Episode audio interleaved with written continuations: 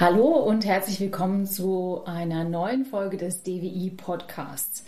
Ich bin heute zu Gast bei der Bäckerei Sina. Mir gegenüber sitzt Horst Sina, Bäcker und Konditoreimeister in der dritten Generation.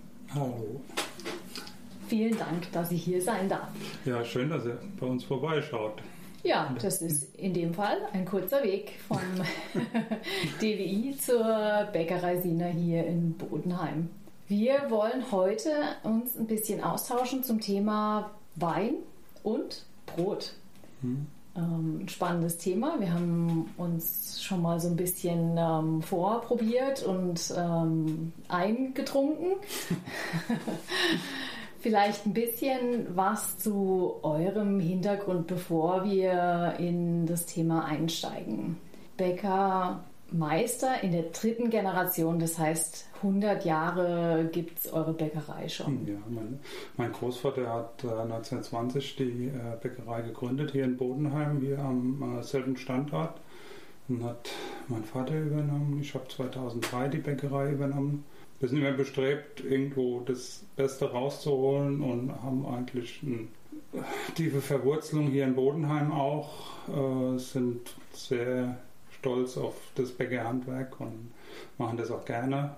Du hast erzählt, die Eltern bzw. Großeltern, das war so ein ganz klassischer Mischbetrieb, wie man das früher hatte, Tiere, ein bisschen Landwirtschaft, ja.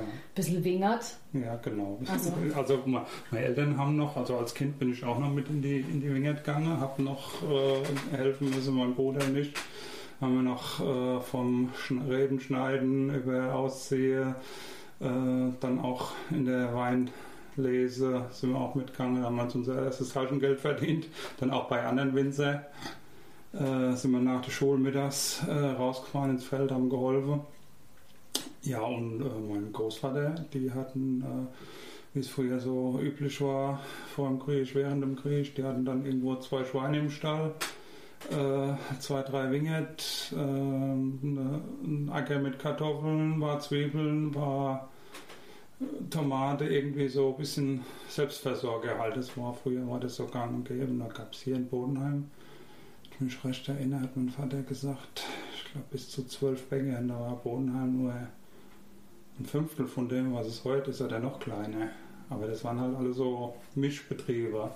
Bäcker, Winzer, Landwirt, war halt alles zusammen. Die haben halt geguckt, dass sie sich da über Wasser halten, dass sie immer was zu essen hatte und die schlechte Zeit so umgebracht haben. Das heißt, du hättest theoretisch auch Winzer werden können die Option wäre gewesen, ja. Wir hatten äh, damals, wie gesagt, noch äh, unsere Weinberge Vignette gehabt und äh, Bäckerei. Und mein Vater hat es jahrelang gemacht, auch beides. Und es war schon ein hartes Stück Brot, immer dann äh, mittags äh, nach der getanen Arbeit in der Backstube dann noch ins Feld zu gehen. Das war schon ziemlich stramm. Aber ich habe halt damals gesagt, äh, Winzer gibt es hier in Bodenheim jede Menge. Unser Fokus war sowieso schon immer mehr die Bäckerei. Und äh, ja, obwohl wir Winzer, glaube ich, auch Spaß gemacht hat. Das wäre, glaube ich, auch ein Beruf gewesen, wo ich äh, mich hätte wiedergefunden, ja. Obwohl ich trotzdem froh bin, dass ich den Bäcker gemacht habe. Also Bäcker ist schon auch ein sehr, sehr cooler Job. Ja, obwohl man so früh aufstehen muss obwohl man so früh aufstehen muss. Aber da kann man sich dran gewöhnen, wenn man das äh, eine Zeit lang gemacht hat, wenn man seinen äh, Biorhythmus ein bisschen umgestellt hat und dann mal Mittagsschläfchen macht. Und dann kann man auch abends irgendwie nach Fußballspiele gehen oder ins Blasorchester gehen, Musik machen und auch als Junge noch irgendwo äh, in die Disco gehen. Oder es geht alles. Also man muss halt nur irgendwie ein bisschen anders organisieren. Wie hat sich denn die Bäckerei verändert von der zweiten zur dritten Generation? Was sich viel geändert hat, ist äh, das äh, Bewusstsein der Kunden, die sich äh, viel bewusster ernähren, viel mehr nachfragen über die Inhaltsstoffe, über irgendwelche Allergene. Der Anspruch der Kunden ist höher geworden. Also es muss eine gewisse äh, Bandbreite, Palette da sein, obwohl das eigentlich auch so ein bisschen unser Steckenpferd ist. Also ich bin auch so eher der, der sagt, ich habe lieber ein breiteres Sortiment, äh, weil ich selber auch nicht jeden Tag nur Fleischwurst essen will oder nur das eine und selbe Kaffeestückchen.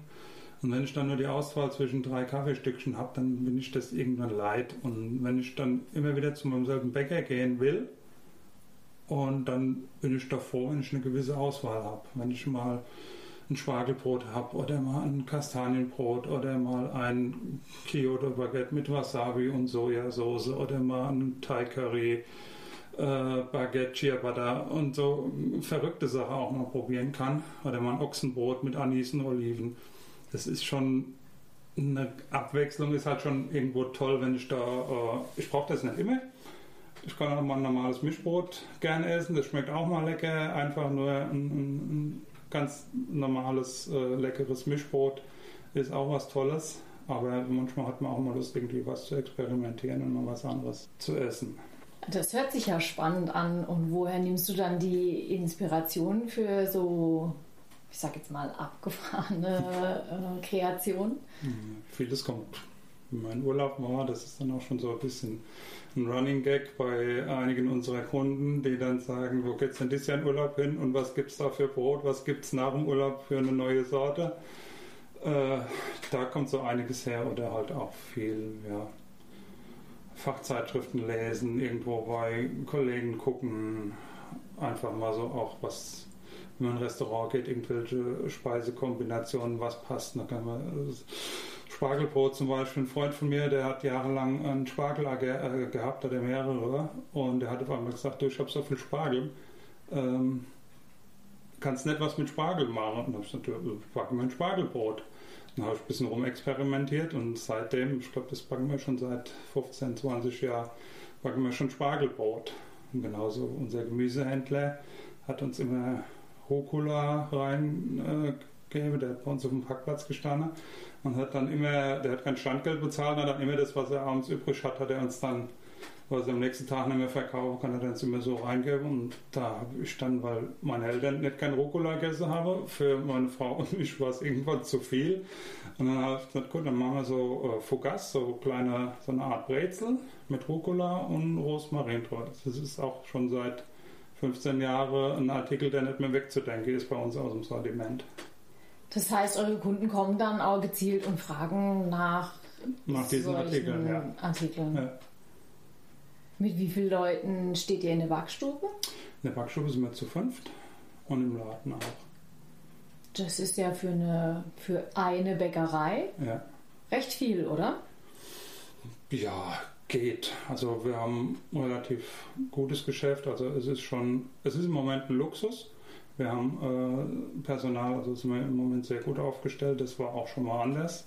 Vor Jahren äh, war das nicht so. Da haben wir auch teilweise nur zu zweit in der Backstube gestanden, mit dem gleichen Sortiment und mit dem gleichen Programm. Von daher bin ich im Moment ganz froh, dass es so ist, wie es ist. Mhm. Und im Laden haben wir auch äh, einige Teilzeitkräfte, die dann halt auch nicht, also diese äh, fünf plus meine Frau, äh, die sind auch nicht Vollzeit da. Wir haben eine Vollzeitkraft und der Rest sind Teilzeitkräfte. Also Bäckerwagen oder andere Filialen, wie man das vielleicht von anderen Betrieben kennt, sowas betreibt ihr nicht? Nee, da haben wir uns bewusst dagegen entschieden. Äh, wir haben vor drei Jahren, also 2018, haben wir äh, umgebaut, haben neue Lade gebaut und da hat sich dann auch die Frage gestellt, machen wir was mit Kaffee, machen wir was mit äh, Filialen oder wie stellen wir uns für die Zukunft weiter auf? Und da haben wir bewusst gesagt, wir bleiben so, wie wir sind. Wir bleiben die kleine Familienbäckerei im Ort. Äh, Nichts mit Filiale irgendwo, mit ähm, Auto irgendwo rumfahren, weil ich bin immer noch der Typ, ich bin gerne Bäcker. Ich stehe gerne in der Backstube, ich will nicht nur im Büro sitzen und Verwaltung machen. Und einfach so dieses äh, Handwerkliche, die jeden Morgen in, die Hände im Teig haben oder auch äh, das Feedback von Kunden direkt zu kriegen, das hast du halt nur, wenn du wirklich äh, so klein bleibst, dass das alles überschaubar ist und dass du halt auch wirklich äh, ja, jeden Tag präsent bist. Du hast dich gegen den Winzer oder gegen das Winzerhandwerk äh, und für das Backhandwerk äh, entschieden. Wir haben aber im Vorgespräch auch schon gemerkt, so ein paar Parallelen gibt es da doch. Mal angefangen mit der Hefe, mhm. mit denen beide arbeiten.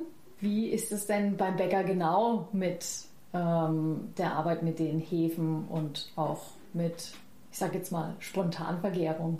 Ja, es, äh, sind schon einige Parallelen. Also die Grundlage für beide Berufe ist ja die alkoholische Gärung. Der Winzer äh, will den Alkohol haben für seinen Wein. Der Bäcker äh, will halt die äh, Kohlensäure haben für die Lockerung von seinen Gebäcken, von seinem Brot zum Beispiel, der Brötchen. Und da äh, ist die Grundlage, wie gesagt, die alkoholische Gärung ist bei beiden gleich. Ähm, von den Hefen, äh, wir arbeiten teilweise mit äh, Sauerteigen, also ohne äh, Backhefezusatz in verschiedenen Artikeln.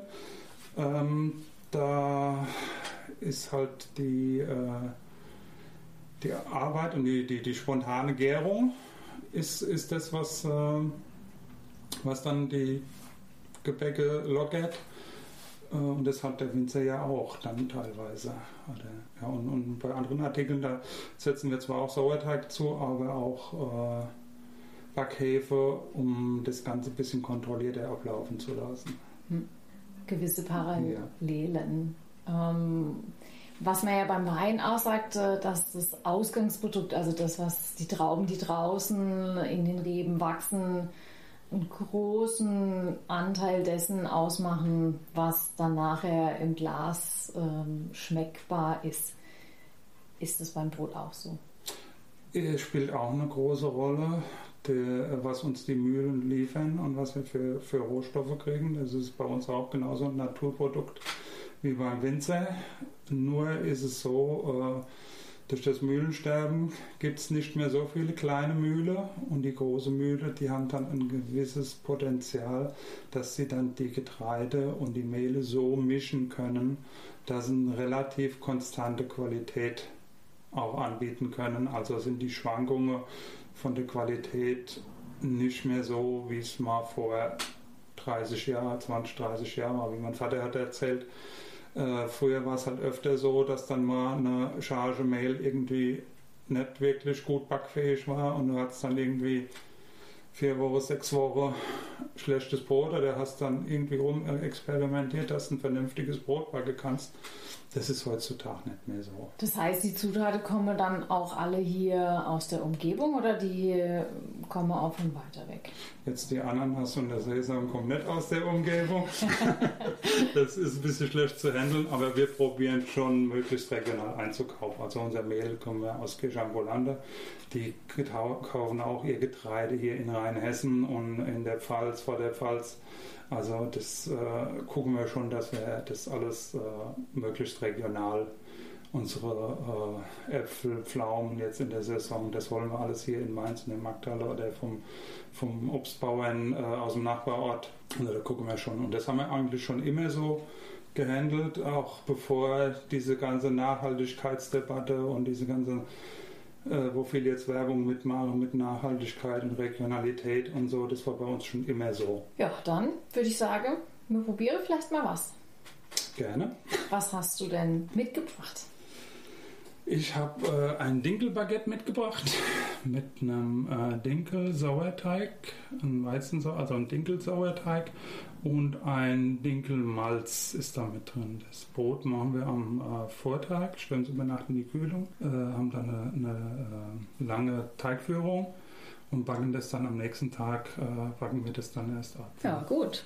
Also ich habe dazu mitgebracht einen leichten, fruchtigen Gutedel mit ähm, ja, ganz typisch für diese Sorte relativ äh, niedriger Säure. Dann würde ich sagen, wir probieren mal, ob das gut zusammenpasst. Mhm. Schauen wir mal. Ja. Mhm. Also ich feststelle, die Säure von dem Baguette, von dem Weizensauerteig, potenziert so ein bisschen die äh, Säure von, von dem Wein, von dem Brutedel. Aber es ist immer noch äh, moderat und harmoniert eigentlich ganz gut. Mhm, ja, sie, sie unterstützt auch so ein bisschen die, die Fruchtigkeit des Frucht, Weins. Ja. Ja. Die Süße vom Dinkel, vom, vom Baguette, äh, rundet das Ganze noch so ein bisschen, bisschen ab. Also es ist jetzt äh, auch von dem Dinkelmalz, was drin ist, die Süße. ja, so ein bisschen ähm, Restsüße hat auch der Wein. Das harmoniert ganz schön. Mhm. Ich komme mir jetzt schon fast vor wie beim Käse, aber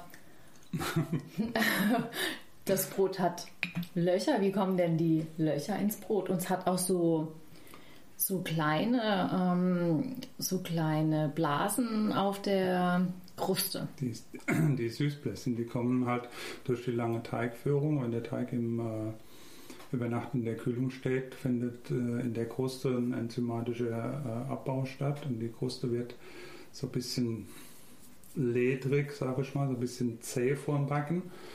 Äh, da bilden sich so Zuckerstoffe aus der Stärke vom, vom Dinkel und die äh, geben dann beim Backen diese, diese Süßbläschen. Ah. Und die Porung vom Baguette ist ja eigentlich auch so gewollt, dass ein Baguette eher ein bisschen grobporiger ist. Äh, dass, dass es halt nicht zu kompakt ist, dass, dass sich die Aromen, die sich ja auch in den Poren und so wiederfinden, dass sich das alles noch so ein bisschen im, im Brot hält. Ja, weil es dann auch, weil es auch eher so ein, so ein, ich sag jetzt mal, fluffiges ähm, Brot Ja, sein soll ja. im Vergleich zu. Die Kruste schon krustig, aber in der Krume schon eher äh, locker und fluffig. Ja, gut, ich sehe da noch andere Brote. Was haben wir denn noch? Ähm, was ich noch mitgebracht habe, ist ein äh, Dinkel-Vollkornbrot mit Sonnenblumen. Das hat auch durch den Dinkel und auch durch die Sonnenblumen eine gewisse Süße. Sonnenblumen haben ja so ein nussige, nussiges, süßes äh, Aroma. Wenn man es länger kaut, hat man so die, die Süße dann auch von, von, vom Dinkel, nussige Süße. Ja, ist jetzt ein ganz anderer Typ Brot auch. Ja, ist im Kasten gebacken, hat äh, wenig Kruste. Ähm, ist halt auch ein äh, Vollkornbrot, ist äh, kompakter, ist von der Porung nicht so groß. Durch die äh, Sonnenblumen halt auch ein bisschen kernig, nicht ganz so fluffig äh, wie, wie das Baguette jetzt zum Beispiel. Aber das ist halt das, was es interessant macht und spannend macht, halt diese Vielfalt, die es äh, auch im deutschen Brotmarkt gibt. Ja, hat das dann jetzt auch eine lange Teigführung? Das jetzt weniger. Das Okay. jetzt nicht. Der, ähm, diese, diese, dieses Vollkornmehl braucht eine gewisse Zeit zum Quellen. Das, äh, das, äh, die, die Vollkorn, die Schalenanteile mit, mit Wasser gut verquollen sind. Das kriegst du aber teilweise hin mit einer längeren äh, Knetung äh, im Langsamgang, wenn man es äh, länger knetet und äh, da kriegt man das eigentlich auch so ganz gut hin. Da haben wir jetzt eigentlich keine längere Teigführung. Dann schauen wir mal. Also ich habe jetzt ähm, zusätzlich zu dem Gutedel ähm, auch noch einen Grauburgunder, ein bisschen kräftigerer, im Holz ausgebauter Grauburgunder. Könnte mir jetzt vorstellen, dass der auch da ganz gut zu passt. Hm, Das harmoniert sehr gut. Das Nussige mit der Frucht, mit der Frucht von dem Grauburgunder. Ja, das ist doch so die Burgundersorten, die haben eh so was Nussiges auch im, im Aroma und im Geschmack generell durch die Sorte einfach schon natürlich. Und dann der Ausbau im, im Holz. Was ich mir zudem jetzt noch gut vorstellen kann, ist äh, unser Roggenbrot. Wir haben 100% Roggenbrot äh, mit, nur mit Sauerteig gebacken. Also da haben wir ein Vollsauer gemacht. Also noch eine Stufe, die die Hefe vermehrt, um den Teig zu lockern. Also auch das ist eben diese Spontangärung. Und äh, das ist relativ kräftig. Äh, ist zwar auch im Kasten gebacken, aber äh, hat eine relativ starke Kruste. Das könnte ich mir auch noch sehr gut Ah, zu ja. dem Grauburgunder vorstelle. Hat sehr säurebetontes Brot, weil es halt nur mit Sauerteig gebacken ist, hat einen sehr hohen Sauerteiganteil. Mhm. Und das finde ich eine sehr gelungene Kombination. Da sind so die Würze vom Wein und die. Die Röststoffe von der Kruste und die Säure vom Sauerteig, das ist auch Ja, gibt ein rundes Bild. mhm. sehr harmonisch. Wahrscheinlich harmonischer wie jetzt hm, ein Riesling, der, der Die sehr Säure- viel Säure Säure wäre. Genau, ja. die würden sich dann eher multiplizieren. Und der ist, glaube ich, auch im, im, Holz ausgebaut, hast du gesagt. Ja, genau. Ja, diese äh, Holzarome und diese Röststoffe mhm. von der Kruste, ich glaube, das ergänzt sich auch gut. Das passt super gut, ja. ja dann, dann haben wir noch ein Maronenbrot. Ein Roggenmischbrot mit Kastanien. Das ist ja. Dann auch was eher Saisonales, oder? Das gibt es jetzt nur im Herbst und ja. Winter. Also das gibt es noch bis Weihnachten und dann ist, kommt es wieder aus dem Sortiment. Die, die Kastanien, die tun wir im Backofen vorher dämpfen und dann sind halt so stückig drin im Brot. Ja. Das ist jetzt kein Kastanienmehl oder so im Brot, sondern äh, wie gesagt so stückige Kastanien im äh, so einem milden Roggenmischbrot. Ja. Und da ist dann auch Sauerteig mit drin, oder? Da ist auch Sauerteig mit drin, aber weit, we weitaus weniger als im, in dem Roggenbrot. Mhm. Im 100% Roggenbrot brauchst du relativ viel Säure, um den Roggen zu verpacken. Und da das ja ein Roggenmischbrot ist, also äh, auch einen Weizenanteil hat, brauchst du äh, eben nicht so viel Säure. Mhm. Und, und woher weißt du das? Das geht einfach über Rezept oder über Erfahrung? Von allem ein bisschen. ein bisschen was hat man in der Berufsschule gelernt, in der mhm. Meisterschule. Geht auch über Weiterbildung. Ich bin auch da immer interessiert, irgendwo Fachzeitschriften zu lesen, Seminare besuchen, irgendwie so mittlerweile auch mal so online mhm. äh, sich weiterzubilden über irgendwelche Videos, Podcasts oder so, mhm. kann man sich auch äh, noch viel Input holen. Das ist schon immer interessant. Hm. Hm, das hat jetzt auch so richtig, wenn man so ein Stück Marone erwischt, so was Süßliches. Mhm. Ist das dann so ein Brot, wo du sagst, hm, das ist einfach zum, zum so esse, so als Butterbrot oder? Eigentlich sage ich prinzipiell, jedes gute Brot ist eigentlich zu schade, um Wurst drauf zu legen. Weil, äh, also ich mache es oft so, dass ich, äh, wenn, wenn ich abends ein Stück Brot esse oder was, dann äh, mache ich mir nur Butter drauf und esse dann eben einen Schinken oder einen Käse separat dazu. Mhm. Ich esse dann, ich schneide mir mhm. dann vom Käse, meistens holen, holt meine Frau auch den Käse dann am Stück. Mhm. Und dann schneiden wir halt so Stücke runter und das geht dann so separat dazu. Oder eine Scheibe Schinken oder das Salami, das extra. Manchmal ja tut man es auch belegen, aber mhm. oft genug und auch gerade wenn man so Spezialbrote hat oder so Besonderheiten, ähm, dann machen wir das eigentlich oft, dass wir das so separat essen mit nur ein bisschen Butter drauf, ja. weil das Aroma von dem Brot wird eigentlich oftmals dann durch Wurst, Käse, Marmelade, egal, äh, dann irgendwo erschlagen. Oder das kommt dann gar nicht so richtig so ein richtig leckeres Butterbrot, also ein richtiges gutes Brot mit einem Stück Butter, ein bisschen Butter drauf, ist schon was, was sehr Feines, was eigentlich die letzten Jahre sehr in Hintergrund geraten ist. Das ist eigentlich schade. Ja. Ja, der, ähm, ich weiß nicht, ob du den Ingo Holland kennst mit seinen Gewürzen. Von dem, von dem, vom Namen her. Ja, ja, der hat auch ein Butterbrotgewürz. Also der. Habe ich übrigens auch noch im Hinterkopf. Das ist auch so eine Idee, wo ich ja. noch äh, demnächst umsetzen will, oder schon, äh, schon länger umsetzen wollte.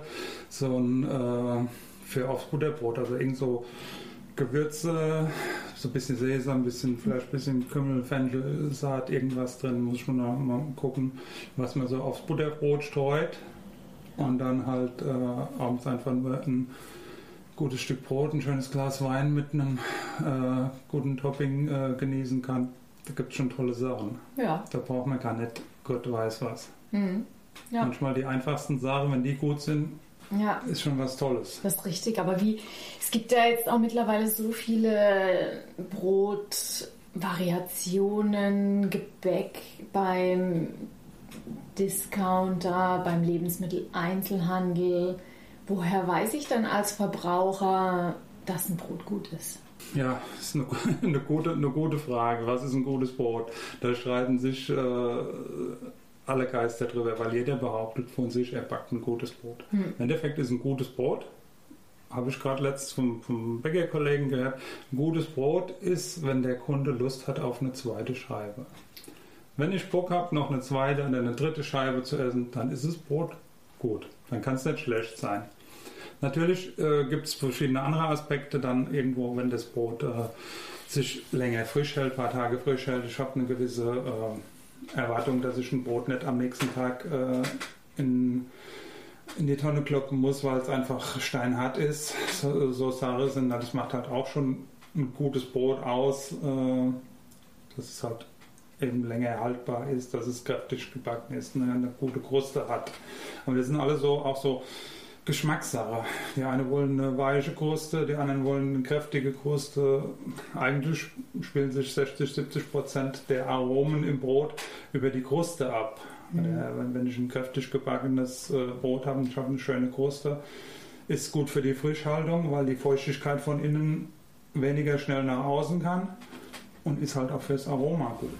Aber es gibt halt Leute, die essen halt auch lieber ein hellgebackenes, äh, eher von der Kruste weicheres Brot. Das sind mhm. halt alles so Geschmackssachen. Da kann man eigentlich gar keine pauschale Regel treffen. Da tun sich ja noch viel mehr Parallelen auf äh, zum Wein als bisher vermutet. Also ja. ich würde auch sagen, ein guter Wein ist auf jeden Fall der, der Lust nach dem Glas macht. ersten Glas Lust auf ein zweites Glas ja. macht. Genau. Aber natürlich schon auch so die Komplexität. Also da, wo auch wirklich ähm, was kommt, wo, wo sich auch im zweiten oder im dritten Schluck nochmal neue äh, Aromen auftun, ja. wo sich nochmal ähm, der Geschmack auch verändert, wo es eine gewisse Tiefgründigkeit gibt, ja. ähm, sind sicher alles Kriterien, die, die jetzt einen Wein gut machen. Gibt es halt auch beim Wein auch so Unterschiede? Ist es so ein Wein, den ich so jeden Abend im Sommer auf der Terrasse trinken will? Äh, oder ist es ein, ein, Wein, den ich erstmal 20 Jahre im Keller haben will und den ich dann irgendwo mal zum besonderen Anlass äh, ganz besonders und bewusst genießen will? Es hat alles irgendwo seine Berechtigung, es macht alles seinen Sinn, es ja. hat alles irgendwo sein, äh, ja, seine Daseinsberechtigung. Genauso ist es beim Brot auch. Will ich irgendwie nur eine Unterlage für ein für die Wurst haben oder will ich irgendwie das auch mal bewusst genießen? Will ich irgendwelche abgefahrene Sachen, will ich mal eine Abwechslung haben, will ich mal was Ausgefallenes haben? Mhm. ist halt auch alles so ein bisschen abhängig von der Saison, von der Person, von der Stimmung vom Bäcker, vom Winzer. Da spielen so viele Faktoren mit, dass man eigentlich schwer sagen kann, das ist ein guter Wein, das ist ein gutes Brot, das ist schlecht. Ist schwer zu äh, manifestieren, sowas. Zu pauschalisieren, pauschalisieren vielleicht auch. Ja. Ja, ja. Weil Geschmäcker tatsächlich auch sehr, sehr verschieden sind. Der eine trinkt genau. lieber liebliche Wein, der andere trinkt lieber trockene Wein. Der andere isst, wie gesagt, ein Brot mit einer festen Kruste, mit einer kräftigen Kruste. Der andere isst lieber ein Brot mit einer weichen Kruste. Der andere isst kein Vollkornbrot, der andere isst kein Weißbrot. Der andere trinkt kein Rotwein, der andere Weißwein. Also da ist es ja gut, dass es in Deutschland diese Brotvielfalt, ich sage jetzt erstmal die Brotvielfalt, weil mhm. ich der Bäcker bin. Ja. also in Deutschland gibt es äh, über 3000 Sorten Brot. Das äh, ist UNESCO Weltkulturerbe. Mhm. Die, äh, das Brotinstitut äh, mal eine Ausschreibung gemacht. Da konnten die Bäcker äh, Rezepte einreichen und die haben das dann bei der UNESCO eingereicht. Und genauso ist es beim Wein ja auch. Beim deutschen Wein, da gibt es so eine Vielfalt und so eine da brauchst glaube ich, Deutschland in keinem anderen Land der Welt, Welt äh, zu verstecken. Das glaube ich auch, ja. ja. Und dazu, also dann passen die zwei ja doch im Prinzip ja. wie die Faust ums Auge. ja. ja, jetzt müssen wir mal noch rausfinden, was am besten zu dem Maronenbrot passt. Äh, ja. ja, Marone, Kastanie. Grauburgunder passt auch gut. Mhm. Durch, seine, durch den Körper, was er hat, macht mhm. sich das ganz gut mit den Kastanie. Ja, wobei das Süße von den Kastanien und so die Fruchtigkeit von dem Gutedel, die sind, sind auch ganz schön. Aber auch mit dem Spätburgunder. Mhm. Also ich würde sagen, dass dieses Süße, äh, also von den Kastanien und auch diese milde Säure von, von dem Morgenmischbrot, mhm. passt eigentlich zu allen dreien. Ja, genau. Wir haben als Wein noch den, äh, einen Spätburgunder der teilweise im Barrik, teilweise im großen Holzfass gelagert wurde, ähm, spontan vergoren, hat schon ein bisschen reif, ist ein 2016er. Ähm, das würde ich auch sagen, ja, so dieses Süßliche der Maronen harmoniert ähm, ganz schön mit den Tanninen mhm. vom Wein, die jetzt schon sehr gut integriert sind. Aber das könnte ich mir an so einem etwas kühleren Herbstabend gut in Kombination vorstellen. Ja. Sowohl der Spätburgunder als auch der Grauburgunder. Eigentlich alle drei. Eigentlich der, alle der drei. Gutedel war. Also das, da würde ich sagen, passt, passt alles. Mhm. Dann hätte ich noch ein Brot. Mhm. Äh, bei uns ist das das toskanische Landbrot. Ist ein äh, bisschen äh, kompakter gehalten von der Porung Mhm. äh, und ist ein bisschen salzreduziert, weil die Italiener äh, ja auch ihr Brot fast ohne Salz backen. Oder, Mhm. oder die meisten Brote, diese, diese typischen Landbrote. Und in Italien haben sie ja dieses äh, Hartweizenmehl, ähm, wo sie auch dann äh, für, für Nudeln und für Pasta nehmen. Ähm, das wollten wir so ein bisschen äh, nachahmen, indem wir Hartweizen-Grieß in den Teig mit reingebracht haben, so einen Grießbrei gekocht, äh, um auch eine gewisse Frischhaltung noch in das Brot reinzubringen. Also das ist auch so ein bisschen ja, ein aufwendiges, aufwendigeres Brot, Ja, äh, aber es lohnt sich. Also es ist ein sehr gutes Weiß, Weißbrot, was halt auch eine unwahrscheinlich lange Frischhaltung hat. Das heißt, alle Italien-Reisenden ähm, kommen nach dem Urlaub hierher und ähm, Ja, es, ist, es ist, unterscheidet sich schon ein bisschen von den typischen Landbroten in Italien, weil äh, wenn wir hier komplett ohne Salz oder fast ohne Salz backen würden, äh, wäre das nicht so der Geschmacks, äh, der, dem, dem Geschmack dem von, von, Mhm. von, von hier äh, geschuldet. Also die Deutschen wollen schon ein bisschen Salz oder ein bisschen Geschmack im, hm. im Brot haben. Ja, schon spannend, auch im europäischen Ausland, überhaupt im Ausland. Ich habe auch viele Jahre ähm, in den USA gelebt und vermisst mal viele Sachen, aber in erster Linie auch deutsches Brot. Ähm, Das hört man von vielen, die Ja. im Ausland leben. Äh, Gerade Amerika. Viele, die zurückkommen und sagen, wir hatten mal einen Kunde, äh, der war irgendwie auch auf arbeitsmäßig in, in Amerika. Der hat äh, von Frankfurt am Flughafen samstags morgens um 5 Uhr angerufen und gesagt, ich bin gerade in Frankfurt gelandet. Ich brauche jetzt unbedingt ein Roggenbrot und ich brauche ein paar knusprige Brötchen. Könnt ihr mir was zu, äh, zur Seite legen? Ich komme jetzt äh, mit dem Taxi. Ich bin in äh, dreiviertel Stunde da und ich brauche jetzt was Vernünftiges zu essen. ja, Das war das erste Anruf, wo er normal via Amerika dann getätigt hat. Und er beim Bäcker angerufen und hat sich was Vernünftiges an Brot bestellt. ja, ja, doch. Also gerade eben was mit einer ordentlichen Kruste, das ähm, fehlt, fehlt dort schon. Ja. Ja. Also wer süße Süßspeisen gerne mag, der ist da bestens aufgehoben. Ähm, ich bewundere bei euch auch immer die großen Cookies mit den Smarties. Smarties drin, genau. die erinnern mich äh, total an meine Zeit in Ja. den USA. Sowas ähm, kriegt man dort an jeder Ecke, aber ähm, ja, ein echtes handwerklich hergestelltes Brot mit einer ordentlichen Kruste, das sucht man teilweise vergebens. Es gibt mittlerweile auch Es gibt einige Kollegen, die auch nach Amerika ausgewandert sind. Genau, erstmal das, gerade so Ja. in den Großstädten. Ähm, und dann gibt es auch viel in Richtung Bio, Natur, Kostladen.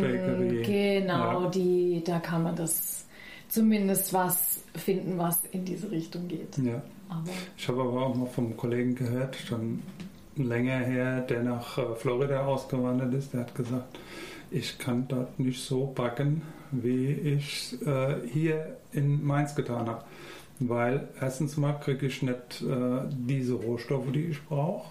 Und zweitens mal ist das Klima dort halt auch durch diese hohe Luftfeuchtigkeit Feuchtigkeit, ja. kriege ich so eine Kruste auch nicht. Das, das ist eben, kommt es aus dem Ofen, ist es noch knusprig. Hast du eine halbe Stunde, eine Stunde im Laden, ist ja bei uns teilweise im Hochsommer manchmal auch so. Da kommen die Leute und sagen, oh, die Brötchen sind aber weich heute. Das ist aber auch der Luftfeuchte geschuldet, weil äh, die werden dann weich. Dann äh, muss man sie vielleicht nochmal aufbacken oder wie auch immer. Äh, weiß nicht, wie man da dem äh, habhaft werden kann, aber das ist oftmals dann auch dem Klima geschuldet. Hm. Gut, ist ja letztendlich ein Naturprodukt, was Ja. auch mit seiner Umgebung agiert und reagiert. ja. ja. Und Brot ist halt auch ein frisches Produkt, wo, wo sich wieder ein Unterschied zum Wein auftut. Also in gewissem Maße. Ich meine, Wein ist auch nicht unendlich äh, lagerbar, aber äh, kann man schon eher, wenn er auf die Flasche gezogen ist, dann schon eher mal auch nach Übersee verschicken oder der ist dann nicht mehr so anfällig oder auch nicht, äh, an diese Frische gebunden. Ja, im besten ja. Fall ist er so stabil, dass man ihn ähm, genau verschiffen kann ja. oder eben eine Zeit lang lagern kann. Ja. Was natürlich auch wieder vom, vom Typ abhängig ist. Sowas ja. leichtes, frisches, fruchtbetontes ist Aber natürlich. Ich denke, so ein, zwei Jahre geht ja, auch bei natürlich. denen äh, beim Brot, wenn das zwei Jahre liegt. Jetzt haben wir doch noch einen Unterschied gefunden. ja. Ja, was passt denn jetzt am besten zu diesem italienischen Maisbrot? Also ich glaube fast der. Also normalerweise würde man ja vielleicht sagen, hm, vielleicht der rote, weil Italien Rotwein. hat natürlich hm. schon auch beides, aber es sind natürlich viele Menschen, die gerne ähm, auch italienische Rotweine trinken, aber ich glaube. Nee, der Rotwein gefällt mir jetzt nicht so dazu. Mhm. Nicht so, so wuchtig und die, mhm. diese Tannine werden auch irgendwie noch mehr, noch mehr rausgeholt. Ja. Was mir gut dazu gefällt, ist der Gutedel. Der ist ein bisschen moderater, ein bisschen dezenter und das Brot ist auch so ein bisschen nicht so kräftig im Geschmack, ein bisschen, mhm. bisschen milder. Ja. Das ergänzt sich ganz gut. Bringt auch wie ähm, bei dem, ähnlich wie beim Baguette, so dieses leichte, fruchtige des Weins auch nochmal ein bisschen Vordergrund. Bisschen ja. hervor, ja. Bei den Winzern ist es ja auch so, dass sie ja, schon so ein bisschen in Generationen denken müssen, weil den Weinberg, den ich heute anlege, der trägt erst viele Jahre später, äh, zeigt erst viele Jahre später sein volles Potenzial. Wie ist es bei Bäckern? Sind eure Kinder auch schon fleißig mit in der Backstube oder? Ja, also in der, Produ in der Produktion muss ich jetzt nicht viele Jahre im Voraus planen, weil wenn ich heute ein Brot mache und dann äh, kann ich also, oder wenn ich heute eine Idee habe, kann ich am nächsten Tag umsetzen. Das äh, ist ein Riesenvorteil von uns. Äh, ich muss da keine äh, Risiken eingehen oder so Sachen. Und das ist halt auch das Schöne, wenn wir ein kleiner Betrieb sind. Ich kann dann äh, mal was ausprobieren. Die Kunden, die meisten sind persönlich bekannt. Da sagst du hier, wenn einer das mitnimmt oder du schenkst mal einem eins oder gibst mal ein Schmeckmuster äh, zum Probieren und dann sagst du, sag mir mal, wie war das, wie, wie hat denn das gefallen? Und dann sagen die Leute auch äh, ehrlich, okay, das war nicht so meins, das war mir irgendwie zu sauer, das war mir zu krustig, das war mir zu, zu weich oder wie auch immer. Da sind die Kunden schon ehrlich. Und äh, ja, was jetzt die Nachfolge angeht, müssen wir mal abwarten. Wir haben eine Tochter, die Lena, die ist jetzt acht Jahre. Die hat noch ein bisschen vor, also die soll erstmal ihre Schule machen und dann gucken wir mal. Was äh, wir beide, meine Frau und auch ich, gesagt haben, wir zwingen niemand dazu oder wir tun niemand irgendwas aufs Auge drücken, weil das macht, glaube ich, keinen Sinn. Mhm. Wenn jemand das nicht gerne macht, ähm, dann soll er es lieber lassen. Aber äh, wir sind auf dem Standpunkt, eine Bäckerei ist ein gutes Auskommen, man kann gut leben davon. Äh, es ist zwar ein hartes Brot. äh, man, man, muss schon äh, auch viel arbeiten, aber äh, es macht auch unwahrscheinlich viel Spaß. Mhm. Man ist äh, irgendwo im Mittelpunkt vom Ort, man ist, äh, kriegt alle, nicht alle, aber ziemlich viele Feste, Familiefeiern, äh, öffentliche Feste von Feuerwehr oder sonst was, kriegst du irgendwie alles mit, wer was macht, wo was los ist du bist immer irgendwie am Puls der, der Gemeinde des Ortes und äh, vieles spielt sich auch bei dir im Laden ab. Hm. Wenn, die, wenn die Kunden dann kommen und die Leute und äh, gerade jetzt zu Corona-Zeiten war das äh, beim Bäcker einkaufen, war schon so ein Treffpunkt. Ich kann mal daheim raus, ich kann mal weg. Da war das auch nicht schlimm, dass die Leute teilweise eine Viertelstunde, eine halbe Stunde bei uns vom Laden gestanden haben und gewartet haben. Die haben hm. schon mit äh, Leuten unterhalte, die sie vielleicht ein Vierteljahr nicht gesehen haben. Da ist das schon eigentlich ist schon eine coole Sache, so eine, eine Bäckerei, wenn man es richtig macht, wenn man mit Herzblut dabei ist, aber das ist in jedem Job so. Meine Oma hat mal gesagt, sei was du bist, aber das, was du bist, sei ganz. Also es ist egal, ob ich Winzer bin oder Bäcker oder Bankdirektor oder egal was. Aber ich muss es gern machen, ich muss es voll machen und dann kann ich überall meine Befriedigung und mein, meinen Spaß haben. Ja, ihr habt ja noch so einen Handwerker in der Familie. Dein Bruder ist. Ja, mein Bruder, mein Bruder ist Koch. Ja. Äh, der hat halt also auch im Lebensmittelbereich seine Erfüllung gefunden. Ähm, ja, mein Bruder war schon als Kind war der schon sehr äh, küchenaffin. Wenn der von der Schule heimgekommen ist, hat er in den Kühlschrank geguckt und hat gesagt, Mama, brauchst halt nicht kochen, ich koche. Hat er geguckt, was ist im Kühlschrank und dann hat er irgendwas gezaubert. Und wenn andere Jungs sich in, in seinem Alter dann irgendwo die Bravo oder die Kicker ge geholt haben, hat mein Bruder, die Familie und ich und der Feinschmecker sich gekauft. also der war schon, schon sehr früh, äh, war das schon klar, dass der irgendwie in die Gastro geht und äh, hat es auch gepackt, äh, einen Michelin-Stern zu erkochen. Also er kocht schon auf sehr hohem, sehr hohem Niveau auch. Und bietet dann in seinem Restaurant auch unser Brot an. Ah. ja. Ja, sehr gut. Es war manchmal ein bisschen logistischer Aufwand, das immer nach Marburg zu schicken, aber so haben wir jetzt einen Weg gefunden und ja. geht. Schön, dann ergänzt sich das ja auch äh, sehr ja. gut. Gibt ja auch in der Gastronomie nichts Schöneres wie, wie ein tolles Brot oder eine tolle Brotauswahl. Das ist sag, leider sag halt ja auch nicht ja, immer bei, bei, vielen Restaurants, die äh, kochen wirklich am, auf, auf hohem Niveau. Aber wenn du dann äh, als äh, Groß des Hauses, Amos Busch, dann irgendwo ein Brot kriegst, ich sage mal so ein Tankstellenbaguette, so ein, so ein aufgebackenes 0815 Brot, mhm. denke ich immer, das ist doch schon irgendwo der falsche Einstieg. Wenn der, wenn der der Gast kommt und setzt sich an den Tisch und kriegt dann einen Gruß aus der Küche mit irgendeinem Dip, mit irgendeinem Schmalz oder irgendwas, äh, so, ein, so ein Stück Brot. Und wenn das ein gutes, cooles, leckeres Brot ist, dann hast du doch schon gewonnen. Dann hast du doch schon, dann musst du doch im Nachhinein, natürlich musst du dieses Niveau halten, aber du hast doch schon von vornherein irgendwo den Kunden auf deiner Seite. Ja, also ich glaube, ich werde nach äh, dem heutigen Nachmittag auch äh, Brot nochmal ganz anders wahrnehmen, obwohl ich, wie gesagt, im Ausland schon immer die Erfahrung gemacht habe, ähm, irgendwie ist es anders und es fehlt was. Ja. Aber man muss, Aber es muss erstmal was fehlen, um es schätzen zu lernen. Das ist, das ist halt das Problem. Ich meine, äh, der Trend geht dahin, dass die Leute viel bewusster, das hatte ich ja vorhin schon mal gesagt, mhm. sich bewusster ernähren und auch eher gucken, was sie essen, egal ob es Gemüse ist, ob es Fleisch ist, ob es Brot ist, ob es Käse ist, ob es der Wein ist, wo sie trinken.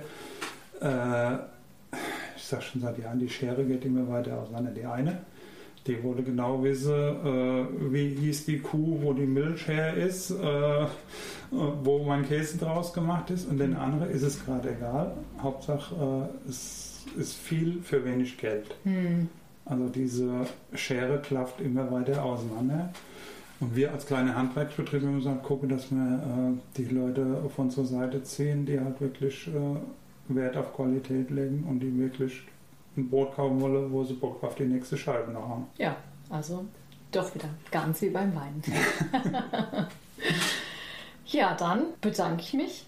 Das ja, war sehr, war sehr schön, war ja. sehr informativ. Und äh, hat viel ja, Spaß gemacht. Ich wünsche euch noch ganz viele Kunden, die das zu schätzen wissen und nach dem ersten Brot fürs nächste Brot vorbeikommen, so wie ich auch und wie sicher viele hier in der Umgebung, ähm, ja, aber auch viele in anderen in anderen Regionen. Es ist ja jetzt egal, ob die äh, Kunden jetzt zu uns kommen, aber mir wäre es ein Anliegen sehr wichtig, dass die Leute bewusster ihr Brot essen. Ja. Dass sie also das auch mal probieren, wirklich das Brot, das sie sich gekauft haben, sei es beim Bäcker, sei es im Supermarkt, sei es egal wo, einfach nur mal mit ein bisschen Butter pur zu probieren. Und dann können sie sagen, okay, das ist lecker, das gefällt mir, da gehe ich wieder hin. Oder sagen, hm, eigentlich, ja, wenn kein Wurst drauf ist und kein Käse drauf ist, ist eigentlich nicht so prickelnd, dann muss ich mir irgendeinen anderen suchen. einfach mal bewusster das Lebensmittel Brot genießen, wie es viele ja schon beim Wein machen. Äh, diese äh, Wahrnehmung für den Wein ist ja schon länger irgendwo, dass die Leute bewusster ihren Wein trinken und nicht einfach nur so runterkippen. Äh, so wäre es mir halt ein Anliegen, dass die Leute auch mal mit dem Brot so ein bisschen diese Sensibilität entwickeln. Mit dem Brot und mit dem Brötchen und mit den. Ja. Ich meine, es geht, es geht im Prinzip um alle Lebensmittel. Ja. Es ist jetzt so, weil, weil ich jetzt heute Bäcker bin, sage ich jetzt fürs Brot, aber im Prinzip ist es bei der Wurst genauso, mm. beim Fleisch, beim Käse genauso. Wenn ich immer gucke, wo kaufe ich meinen Käse, was kaufe ich für eine Wurst oder was, äh, wo hole ich mein Gemüse, hole ich es irgendwo oder hole ich es beim Bauer um die Ecke. Ja, und das halt wirklich auch bewusst im Sinne von unabgelenkt finde ich ja. auch immer ganz wichtig, dass man sich darauf dann auch, dass man nicht noch nebenher dies und das und jenes, sondern wirklich mal sich die Zeit nimmt, genau. einfach am mal, Tisch zu sitzen. Genau, einfach mal abends äh, Flasche Wein auf, ein Brot, ein Butter. Genau. Und dann mal gucken, ist das was, macht mir das Spaß? Ja. Oder denkt man, da muss ich schon gucken. Muss ich mir einen anderen Wein holen? Muss ich mir ein anderes Brot holen? Muss ich mir eine andere Butter, Butter holen?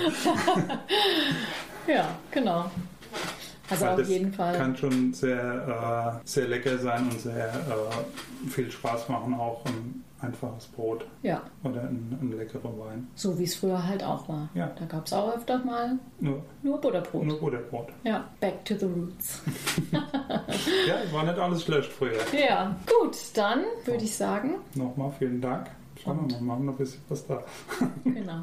Die Zuhörer, die lassen wir ihre eigenen Kombinationen probieren und dann wünschen wir alle einen ja, schönen Abend, schönen Nachmittag, schönen Mittag, je nachdem. Wann sie es hören. Genau.